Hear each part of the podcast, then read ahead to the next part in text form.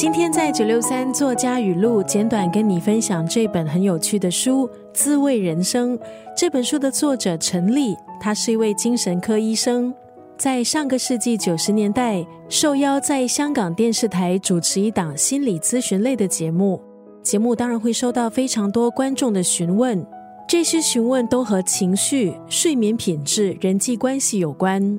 而作者陈立很多时候都会用食物替他们做一些基本的安抚，因为在节目中是不能够开处方的。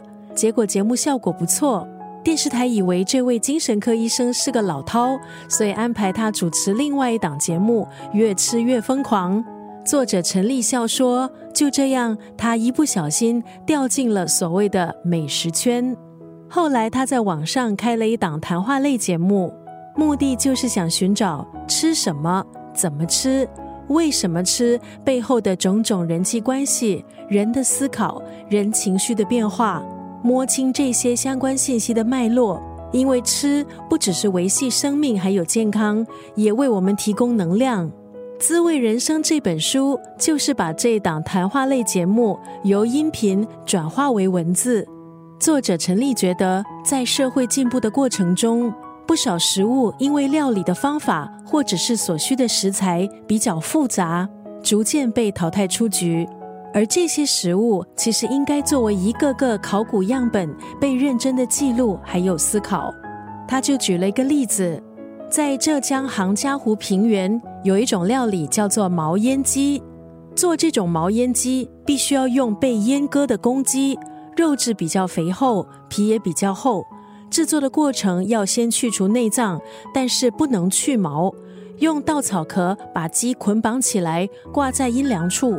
发酵的时间较长，因此风味独特。可是因为原材料的关系，制作过程比较复杂，难以商品化，所以也慢慢的、悄悄的退出了我们的餐桌。非常有趣的一本书。今天在九六三作家语录就要分享《滋味人生》当中的这一段文字。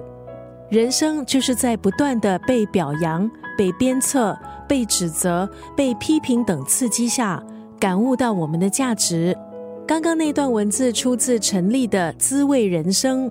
饮食除了让我们的生命得以延续，还有另外一个作用，因为我们人生丰富的程度、可以被记忆的场景，很多时候其实都和饮食有关。